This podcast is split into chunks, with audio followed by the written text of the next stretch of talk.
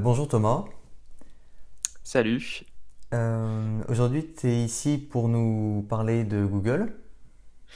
Euh, ouais, c'est ça, en ma qualité de d'expert hein, sur cette entreprise. hein. Oui, pareil, pareil. Euh, d'abord, je vais te demander de te présenter. Donc, Ouais, est-ce que tu peux te faire une petite présentation, s'il te plaît, sur toi et ce que tu fais sur YouTube? Euh, ouais, bien sûr. Alors, euh, bon, je m'appelle Thomas, j'ai 22 ans, donc euh, déjà je suis étudiant de base, et en parallèle, je gère la chaîne YouTube euh, Nightech, donc une petite chaîne YouTube sur la technologie avec, euh, bon, comme je suis plutôt fan de Google, avec une grosse dose de Google et d'opinion d'un fan de Pixel. D'accord. Et bah, ça reste une chaîne relativement petite pour le moment. On en est à 4100 abonnés à cette date. D'accord, d'accord. Bah, c'est déjà pas mal. Ouais, c'est sûr. D'accord. Donc, euh, Google, c'est ta marque préférée? Euh, c'est ma marque favorite. Ça colle pas mal euh, avec ce que j'apprécie dans la technologie, son côté, bah, son côté en fait sympathique, accueillant et qui, qui t'aide dans ta vie de tous les jours en fait. Du coup, oui, on peut dire que c'est ma, ma marque favorite dans sa démarche. D'accord. Et tu as tous les produits Google. qu'est-ce que tu as comme produit actuellement? Alors, comme produit, en ce moment, j'ai, euh, bah, j'avais mon Pixel 3 XL euh, qui a été mon, pendant un an là mon téléphone euh, de référence. J'ai reçu aujourd'hui justement mon Pixel 4, genre dans la matinée, il y a, il y a trois heures. D'accord. Je sais pas encore trop quoi en penser, mais, mais voilà, il est là, il est à côté.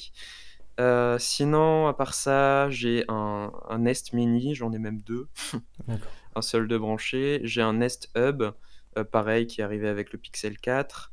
J'ai, euh, c'est pas fait par Google, mais une Chromebook Tab 10, donc euh, un Chromebook en- sous la forme d'une tablette, quoi. Et attends, je balaye mon, la pièce du regard. J'ai un Chromecast, évidemment, et c'est à peu près tout. Ouais, voilà. D'accord. Donc, fait, euh, oui, tout, tout l'écosystème presque. Ouais, voilà, en fait, j'ai j'ai fait en sorte d'avoir un espèce d'écosystème cohérent euh, pour vraiment voir euh, bah, comment ça fonctionne d'être euh, chez Google, quoi. D'accord, oui. Et moi, c'est plus Apple, une Ouais, bonne marque, enfin que moi j'aime, j'apprécie. Mais c'est vrai que j'ai quand même un penchant Google. C'est le seul Android qui me qui m'intéresse vraiment, enfin beaucoup quoi. C'est vrai que, hum, étant donné que c'est ceux qui, bah, qui développent Android, euh, qu'ils ont tout un écosystème qui s'appuie sur le Google Assistant en ce moment, Oui, c'est ce qui, en mon sens, se rapproche le plus de chez Apple, sans être dans... Ils sont pas dans la même démarche qu'Apple, tu vois ce que je veux dire? oui, C'est oui, vraiment pas le même écosystème, alors que Samsung a aussi un écosystème cohérent, mais qui, qui essaye vraiment d'être euh, Apple, en fait, euh, dans le sens où ce qu'ils produisent, c'est du, du matos. Ils essayent de faire un concurrent à l'iPad Pro, un concurrent à l'iPhone, etc. Alors que Google, ils sont là, euh, certes, ils proposent des Chromebooks, mais c'est des appareils qui ont vraiment des finalités différentes de ce qu'on de ce qu'on ce peut faire dans l'écosystème d'Apple. Donc, en ce sens, ouais, c'est vrai qu'ils sont plus, qu'ils sont intéressants dans l'écosystème Android parce qu'ils ont une approche originale, quoi. oui, oui, non, mais t'as totalement raison. Je pense pareil et tout. Et euh, je Mm. pense que Google c'est quand même un des on va dire un des concurrents directs d'Apple plus que ne l'est Samsung. Enfin pour moi, à mon sens. Mm. C'est, hum, c'est vrai, mais c'est très particulier parce que Google, mine de rien, s'appuie énormément sur euh, les appareils d'Apple. Enfin, Oui, ils, ils doivent récolter euh, pas mal de, de thunes via la publicité, euh, rien qu'en passant par l'App Store, par les applications qu'ils proposent sur les, sur à la fois Android et iOS. Alors qu'Apple est vraiment dans la fermeture, euh, se base sur son propre écosystème et ne veut rien avoir à faire avec Android. C'est une situation particulière pour dire qu'ils sont vraiment concurrents, tu vois. oui, oui. Mais, Mm. mais c'est vrai, c'est vrai en un sens. Mm. Donc maintenant on va parler de la conférence de Google d'il y a deux semaines. Hmm Donc, euh, qu'est-ce- quel est ton ressenti? Euh, qu'as-tu pensé des produits, des services qui ont été présentés? Donc, Stadia a été représenté, donc avec une date Ouais, de sortie. ouais. En fait, déjà, il y avait, il y avait plein de choses qui étaient intéressantes. Alors, déjà, il y a ce qui a été annoncé et il y a aussi la forme de la conférence même, qui était, euh, qui était pas surprenante parce que ça colle totalement dans l'identité de Google, mais qui était vraiment différente de ce qu'on attend d'une keynote en général. Je sais pas si tu as vu, mais genre, il y avait vraiment une volonté de rendre le truc euh, un peu casual, Oui. euh, un peu chaleureux. euh, La scène était particulière, le comportement des intervenants était particulier. La façon d'amener les produits était loin d'être sacralisée, quoi. C'était genre juste, euh, on a voulu faire des produits sympas pour vous aider. Voilà, on propose tel truc, tel truc. euh. Ils sont beaucoup basés sur les fonctionnalités plus que sur les produits. Et ce que je trouve intéressant, c'est que c'est un des seuls avec Apple à prendre une, approche marketing qui est genre, euh, ils vont d'abord dire pourquoi ils font quelque chose avant de, présenter leur produit, tu vois. Ils passent pas par le, euh, par le, voilà, on fait des super produits, regardez nos specs, à quel point on est en avance sur le marché, etc. Ils passent par le, bah, on a envie d'aider les gens, on a envie de rendre les choses accessibles, et euh, donc il y a ces appareils-là qui arrivent. Après, dans les annonces euh, qui ont été faites en soi, il n'y avait rien de bien surprenant, il y avait même quelques déceptions. Euh, le Nest, euh, le Nest Mini, par exemple, j'attendais une prise jack perso, euh, j'attendais l'USB Type C, ce genre de truc. Bon, Oui. c'est pas, c'est pas un gros truc, tu vois, mais bon, voilà, un petit peu toujours des déçu. trucs, oui, oui, qui te déçoivent un peu. Bah, dans le sens où il n'y a pas vraiment d'intérêt à, à renouveler son Nest Mini en ce moment, quoi. Ouais. Et euh, à part ça, euh, j'ai été franchement content de ce qui a été annoncé, je pense, honnêtement. Euh, avec le recul, je me dis que ça aurait été mieux s'il n'y avait pas eu de leak cette année. Parce que toutes les, tous les trucs très positifs, style le 90 Hz, etc., ont été vraiment passés sous silence parce que tout le monde s'y attendait. Ouais. Alors que bah, c'est des trucs vachement intéressants au final, Bah quand oui, même. oui, Enfin, c'est oui. c'est pas rien, quoi. Ouais, Euh, du coup, ouais, c'était particulier comme, comme keynote. Donc, euh, ok, bah, c'est une bonne, euh, un bon débrief, on va dire. Et du coup, le, le Pixel, c'était le produit quand même qui était attendu, mais Mm. c'est vrai qu'on savait tout à l'avance. Ouais. Il y avait beaucoup de leaks, comme tu disais, mais maintenant on s'y attend beaucoup, enfin aux leaks. Enfin, c'est tout le temps pareil. euh. Pour... C'est vrai que c'est le cas dans à peu près toutes les marques, mais chez Google, c'est vraiment criant. Euh, Je saurais pas dire si c'est volontaire ou pas, personnellement. Je suis assez mitigé à ce niveau-là. Il y en a qui disent que ça le serait, mais j'ai un peu de mal à voir ce que ça apporterait à Google en soi de révéler à l'avance. Ou... Je me serais dit peut-être que c'était pour, euh, pour tester à l'avance, admettons, pour voir si euh, ça plaît aux gens euh, tel aspect du Voilà, produit, ouais. etc. Mais vu qu'ils n'ont rien corrigé, euh, des trucs qui ont un petit peu fait gueuler, je pense à la batterie par exemple. Oui, Très clairement, 2800 mAh, c'est pas loin de 3000, mais quand tu passes sous les 3000, euh, t'as tout de suite senti que les gens étaient un peu sceptiques, quoi, et pourtant ils l'ont Oui, pas oui. corrigé. Du coup, je me dis que, ouais, je pense plus que c'est Google qui n'est pas une, une entreprise du hardware à la base. Mon Google Home s'est activé. J'y ai pas pensé à ça. je le laisse, ouais, c'est bon. Je pense que c'est une entreprise qui n'est pas sur le hardware à la base et que c'est pour ça que ça leur pose problème de, de maîtriser euh, cette culture du secret au même titre qu'Apple, qui forcément, bah, ça fait depuis quoi Je sais plus quand Apple a été créé, mais bon, ils ont toujours fait du hardware, quoi. Je pense oui, oui, oui, non, non, mais oui, oui, plus, hein. c'est sûr. je pense que c'est Sûr, mais involontaire. euh, ouais. Et euh, du coup, quel est le produit que tu as préféré suite à l'annonce, enfin suite à la keynote de Google? Euh, alors j'étais, j'ai envie de dire les, euh, je sais même plus comment ils s'appellent parce qu'ils sont pas encore sortis du coup, mais les, les écouteurs, les Pixel Buds, je crois La que c'est ça. Pixel Buds. oui. Parce que bah déjà il y a une- il y a un effort sur le design euh, qui me plaît beaucoup dans le sens où c'est des intra-auriculaires mais qui te laissent une, une connexion avec l'extérieur, ce qui est mine de rien important dans la rue. euh. Je compte plus les nombres de fois où je me, j'ai le réflexe heureusement de me retourner par exemple quand je suis sur le train de- le point de traverser à Paris et où à cause de mes intras, tu vois, j'entends pas forcément la voiture arriver, du coup je fais ok. Oui, Du coup, il y a, il y a ça, et puis il y a le fait aussi d'avoir l'assistant Google toujours à disposition, que je trouve euh, vraiment, euh, vraiment génial. C'est possible sur d'autres écouteurs aussi, mais je pense que l'intégration sera meilleure là. Du coup, je dirais que c'est eux, mais évidemment, c'est euh, c'est pour ne pas dire le Pixel 4, bon, parce que c'est pour là qu'on était là, on va pas se mentir, quoi. oui, voilà, c'est ça. C'est ça. Mais euh, du coup, les Pixel Buds, en, en- tu en parles là, Mhm. eh c'est- ils ont une réduction de bruit active, et, euh, mais ils sont aussi, euh, comment dire, je sais plus.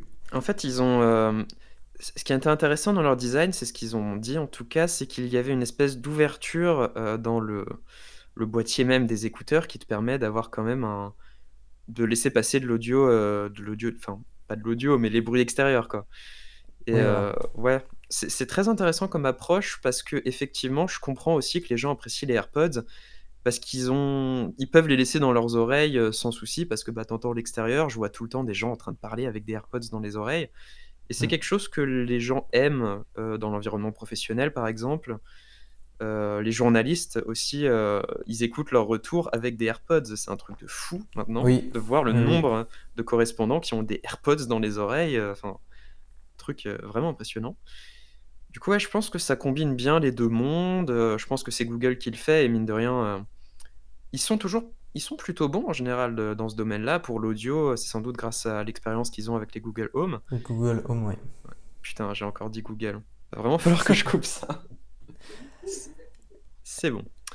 Et hem, oui, aussi, du coup, heu, les buds Mmh se, se enfin, le son se règle tout seul face à l'environnement et ça, c'est vraiment appréciable, je trouve. Ouais. Parce que sur les AirPods, il y a pas. Mmh. Bon, après, ça dépend si tu écoutes aussi fort le son, tu aimes, heu, qu'il Mmh. reste reste fort et tout.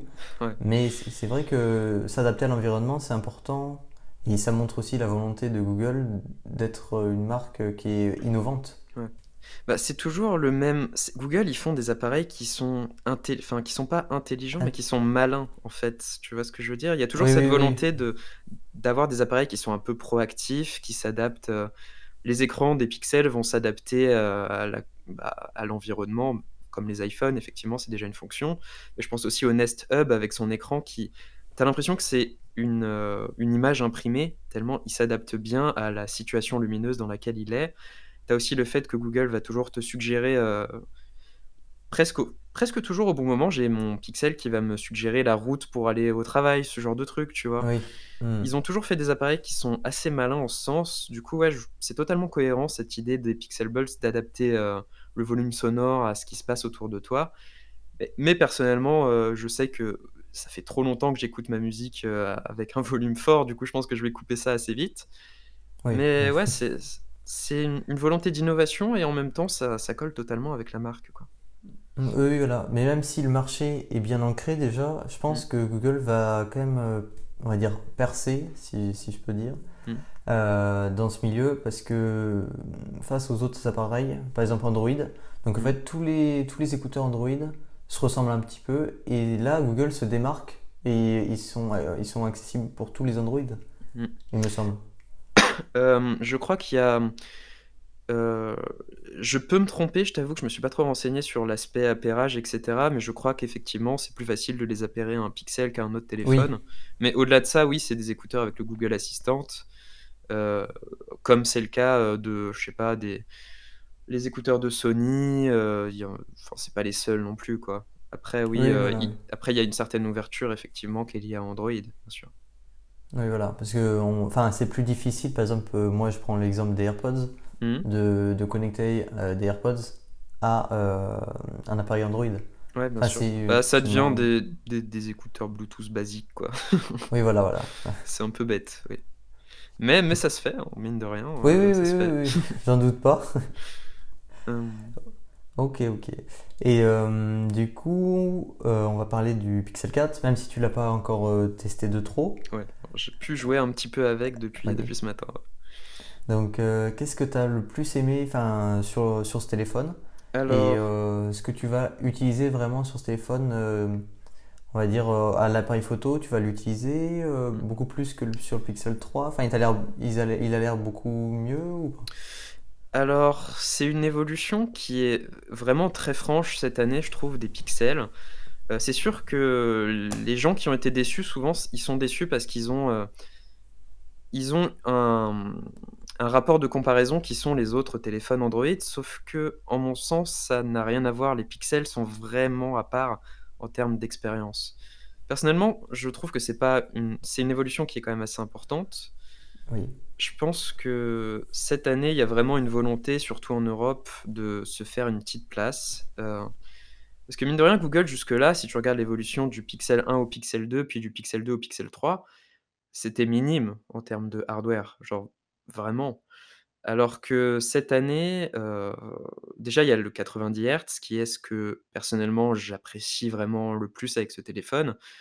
Heu, j'étais très curieux de l'essayer et effectivement, là, heu, l'inclusion à la fois du Snapdragon 855, de 2 gigas de RAM supplémentaires, première fois qu'ils font ça et d'un écran 90 Hz.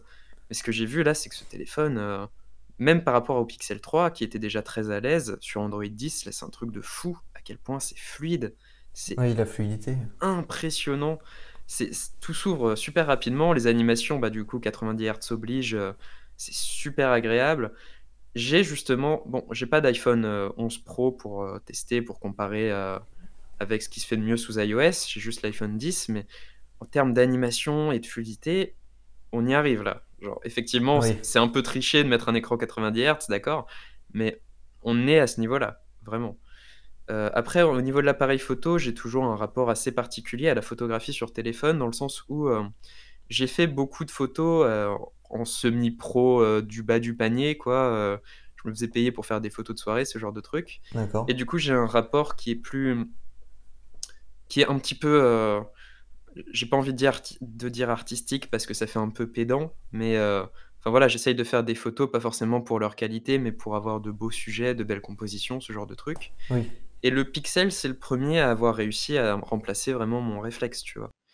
Du coup, là, le fait d'avoir, hem, ma focale favorite qui est le 50 millimètres, c'est un un truc qui compte énormément pour moi parce que là, je me sens vraiment que il y a encore moins de chances que je prenne mon Sony A7 avec moi quand, j'ai, une telle qualité, toujours dans ma poche, quoi et c'est pour ça qu'il y a il y a eu des des propos qui ont été un peu bizarres de certaines personnes où tu devines qu'ils sont plus dans la photo, snapshot que, dans la photographie en soi. Parce qu'il y en a beaucoup qui ont dit, «Ouais, quitte à faire un téléphoto, autant faire un truc, heu, fois 5 quoi», tu vois? Genre, vraiment un gros téléphoto et ouais et moi je suis là, mais ça aurait pas d'intérêt. Le but d'avoir des focales différentes, c'est aussi que enfin voilà, tu peux faire des compositions et cetera. Le but, c'est pas forcément d'aller zoomer le plus possible parce que waouh!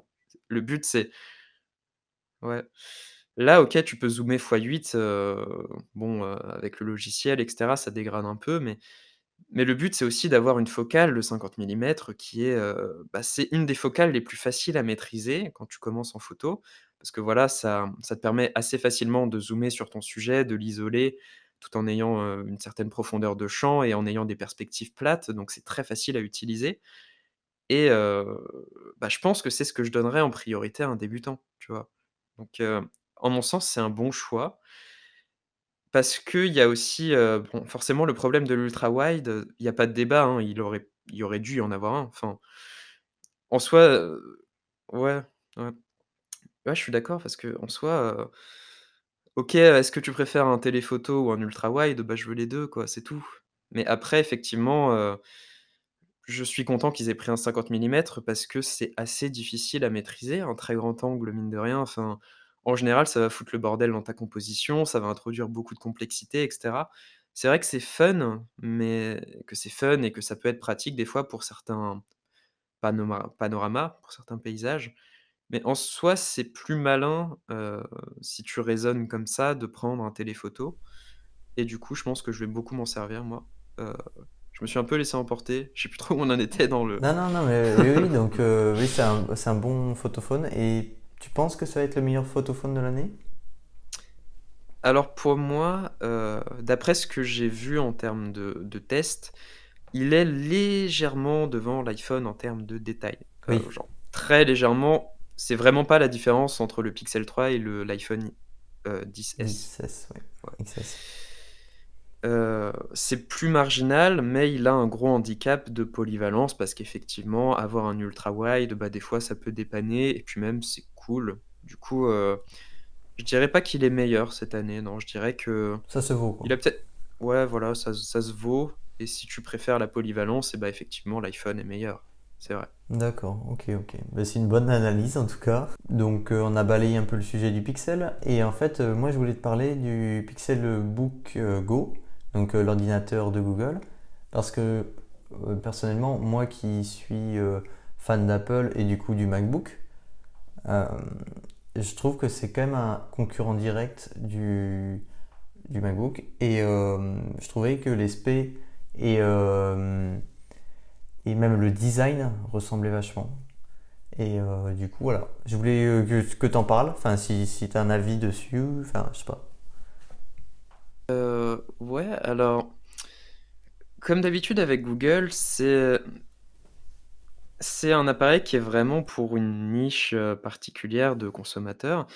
Et moi, personnellement, bah forcément, je suis étudiant, donc je vois le public qu'a le MacBook Air, tu vois? Genre, heu, quand tu es dans l'amphi, tu vois tous les gens qui utilisent leur MacBook Air, heu, pour prendre des notes, heu, pour ré rédiger des dissertations, ce genre de choses, pour faire des trucs qui n'ont pas besoin en soi d'un MacBook Air, mais qui se font bien dessus parce qu'il marche très bien, parce qu'il a une très bonne autonomie, un écran qui passe, enfin voilà. Je dis écran qui passe parce que je pense au MacBook, heu, tu sais le MacBook Air classique avec son Oui, oui, écran, oui, heu oui, je vois avec les gros bords ouais. et tout. Ouais, ouais, c'est ça. Et je pense que Google va après ce genre de public justement qui achète ces machines un petit peu haut de gamme, mais qui se sert pas tant des spécifications Voilà. techniques que des fonctions de base. Parce que par exemple, je vois des gens avec un MacBook Air utiliser genre LibreOffice, tu vois? Je suis là: Oui, voilà. ouais. «What? Pour pourquoi tu as acheté un MacBook si c'est pour utiliser LibreOffice?» surtout qu'il n'y a pas, je dirais, directement dessus. Donc, euh, Ouais, ouais, ouais, c'est particulier. Et du coup, je pense effectivement que c'est ce genre de client qui recherche un ordinateur sympa, qui marche très bien. Heu, les Chromebooks ont mine de rien, de plus en plus, une très bonne réputation pour leur oui, fiabilité notamment, même dans le grand public, c'est oui, plutôt cool.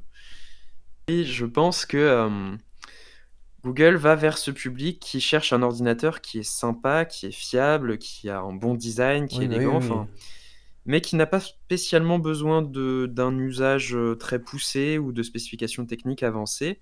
D'où le tarif de 650 si je ne m'abuse. Qui 699, il me semble. 699 pardon, qui est assez élevé pour un Chromebook, c'est vrai, mais qui est somme toute, heu, raisonnable par rapport à un laptop Windows haut de gamme ou même par rapport à ce ce MacBook Air typiquement. Oui, euh, c'est vrai, t'as raison. Et euh, surtout que, euh, oui, les gens, comme tu disais, n'utilisent pas forcément de gros logiciels, comme par exemple, euh, pour euh, ceux qui ont des Mac, ils, uti- ils Mmh. n'utilisent pas forcément euh, Final Cut ou même Adobe, la suite Adobe. Et Ouais, euh, pourtant, ils achètent des ordinateurs à plus de 1000 euros. Après, ça peut être un usage personnel, une envie, mais euh, c'est vrai Bah, que... je pense que tu as simplement pas le choix pour être sous macOS il y a beaucoup de gens qui apprécient macOS, quoi. Du coup, c'est pas non plus un mauvais choix, en fait. Ah non, non, du tout, je du tout, bah non, ouais. je dirais pas ça, moi. Ouais, bien sûr. Non, mais c'est vrai qu'en termes de, de spec, eh ben, c'est vrai que moi je me tournerais plus vers un Pixelbook Go que vers un Mmh. MacBook si j'étais étudiant et je faisais pas de grosses tâches dessus. Ouais. Après, il y a encore, hem, j'ai toujours apprécié les Chromebooks, mais c'est vrai que si tu as besoin de je ne sais quel logiciel spécifique, si tu es bon, j'ai envie de dire si tu es en compta, si tu es, Oui, enfin, tu vois, il y a il y a quand même beaucoup de filières, même si elles ont pas besoin de puissance, qui ont besoin de de fonctionnalités spécifiques spé spécifiques qui sont liées à Excel, par exemple, ou oui, ou de logiciels particuliers. Et là, c'est vrai que le Chromebook va un peu te faire galérer. oui. Du coup, il faut quand même être un un consommateur averti quand tu te diriges, heu, vers les Chromebooks qui sont très riches. Mais, heu, je sais pas si si ils réussiraient à convaincre justement ces gens qui prennent un MacBook Air, heu, comme ça, tu vois? Oui, non, non, Après, je sais pas. vrai. Euh, Je passe à autre chose, un autre produit, le Nest Mini. Mmh. Bah, là, ouais, j'y reviens, heu, c'est une évolution en douceur. Je doute pas que l'audio, heu, soit meilleur effectivement. Apparemment un petit peu plus de basse, c'est vrai que c'est ce qui manquait au Nest Mini. Heu, qui a un son un un petit peu clair, il faut l'avouer, mais quand même très bon pour une enceinte à 60 balles Et voilà, exactement. Et surtout avec Google Assistant. Ouais. Ouais, donc c'est vraiment le dans la continuité sans sans gros changements, c'est pas très intéressant, Voilà. mais Et euh, du coup, le Nest Wi-Fi, euh, routeur avec assistant vocal, est-ce que toi ça t'intéresse? heu, écoute, ça m'intéresserait, heu, si j'étais pas encore chez mes parents concrètement. voilà. C'est- Heu, c'est cool. Je pense que ça a du sens, Oui, surtout, oui, oui, parce que, bah, c'est un appareil qui de toute façon va être disséminé, Enfin, des appareils qui vont être disséminés chez toi. Donc effectivement, y inclure le Google Assistant, c'est malin, ça passe. Ça va pas plaire à tout le monde, mais heu, je pense que les gens qui ont un problème avec le Google Assistant n'auraient pas acheté un routeur Google de toute Voilà. façon. Oui. Du coup, euh, ouais, c'est bien, c'est une bonne voilà. évolution, c'est malin, voilà, c'est cool. Ok, ok, ok. Et du coup, Stadia, donc annoncé pour le 19 novembre, est-ce que toi Ah. tu vas, euh, tu vas l'utiliser, tu vas tester ou pas?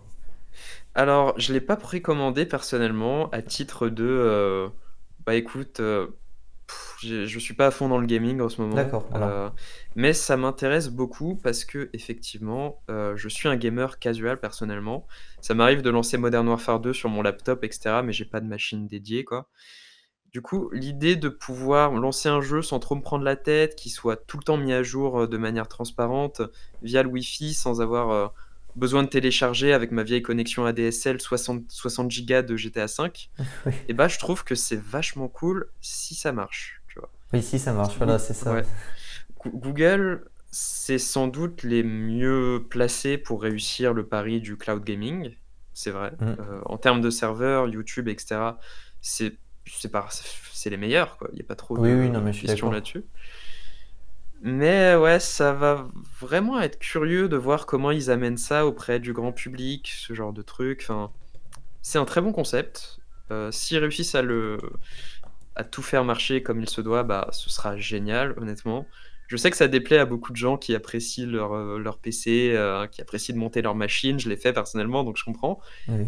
Mais ça me semble être un changement de de de paradigme qui va venir avec la 5G, qui est le fait qu'on n'aura plus besoin de hardware, enfin, qu'on n'aura plus besoin de stocker localement, en fait. Parce que, bah, à partir du moment où tu as 200 mégas par seconde, voire plus, tout le temps, partout, bah, forcément, le cloud gaming, oui, ça a du sens, au même titre que le streaming de films, bah, ça ça a eu du sens. Enfin, Mm. c'est très récent pourtant et c'est quelque chose, heu, qui qui qui va venir, quoi. Ouais, ouais, oui, Je oui. je suis curieux, j'attends de voir, ça va ça va Oui, mais je pense que c'est le cloud gaming, c'est euh, c'est l'avenir en fait. Et je Mmh. pense que les consoles, les grosses consoles, euh, qu'on se, enfin qu'on même peut même pas transporter parce que du coup, euh, voilà. Mmh. Et ben, euh, je trouve que c'est l'avenir et c'est plus intéressant de prendre un cloud gaming, surtout si les jeux sont euh, sont Mmh. démocratisés à fond. S'il y a par exemple FIFA, les jeux les plus les plus joués, et ben ça aura vraiment un marché important. Ça ça, je doute pas que le côté développeur de la plateforme devrait passer parce que mine de rien, c'est un coût qui va être assez marginal pour eux. Oui. Ils auront aucune, heu, copie à produire, à éditer, à vendre. Il y aura pas de stock à gérer, il y aura que dalle. Ils auront juste à dire à Google: «Bah, voilà voilà notre jeu, mettez-le sur vos serveurs» et boum, basta, quoi. Oui, voilà. revenu, Oui. il y a pas a trop de soucis pour eux.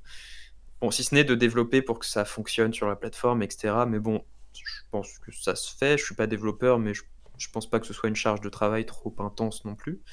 Heu, peut-être que certains jeux qui sont pas compatibles Linux et qui sont pas pensés pour, auront du mal, je sais pas trop, heu, les détails techniques. Mais, hem, du côté des développeurs, ça ira, c'est du côté du public que c'est peut-être un peu prématuré, pour le grand public. La 5G vient à peine d'arriver, la fibre en France, c'est pas trop ça et de manière générale dans le monde, c'est pas encore parfaitement au point. Oui.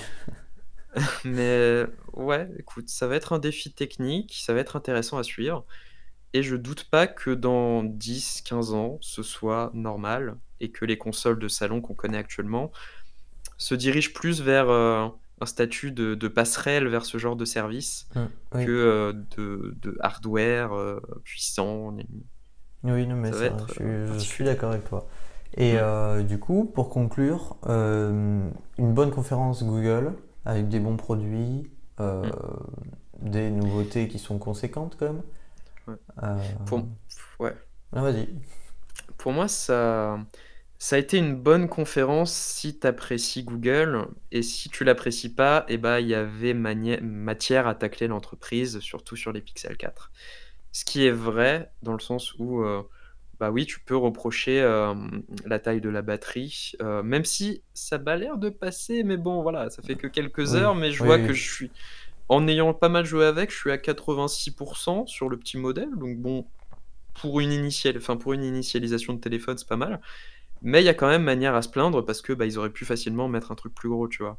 Oui, mais pour un fan de Pixel ou pour quelqu'un qui prend un peu de distance, je dirais que c'était une conférence franchement réussie cette année, avec des évolutions soit qui vont dans le bon sens sans être révolutionnaires, soit qui apportent vraiment des choses assez importantes comme, heu, le Pixel 4 avec ses 90 Hz, avec euh, Project Soli, enfin le Motion Sense maintenant, qui est assez bluffant dans le sens où euh, j'ai du mal à comprendre, par exemple, même comment le téléphone sait que je mets mon doigt genre devant l'écran, genre pour caresser euh, Pikachu quoi. C'est con, mais je- tu te demandes, euh, ah il le fait pas avec la caméra, c'est bizarre qu'il sache que mon doigt est là, tu vois, genre Oui, je touche pas l'écran ni rien. Du coup, c'est des trucs assez intéressants. euh, je pense que c'était une, une bonne conférence l'un dans l'autre, vraiment. Oui, c'est vrai, moi aussi j'ai trouvé, même si enfin, je suis plus partisan Apple, mais c'est vrai que Google, c'est une entreprise qui m'intéresse parce que c'est une entreprise du futur, euh, côté hardware même. Et euh, je trouve que c'était intéressant et ça nous annonce de bonnes choses même l'année prochaine. Et j'espère que le Pixel l'année prochaine sera, sera borderless, vraiment sans, sans bord. Si tu vois ce que je veux dire. Ouais, bien sûr. Ah oui, c'est vrai que je t'avoue que la bordure supérieure du pixel est plus grosse que ce Oui. à quoi je m'attendais. oui.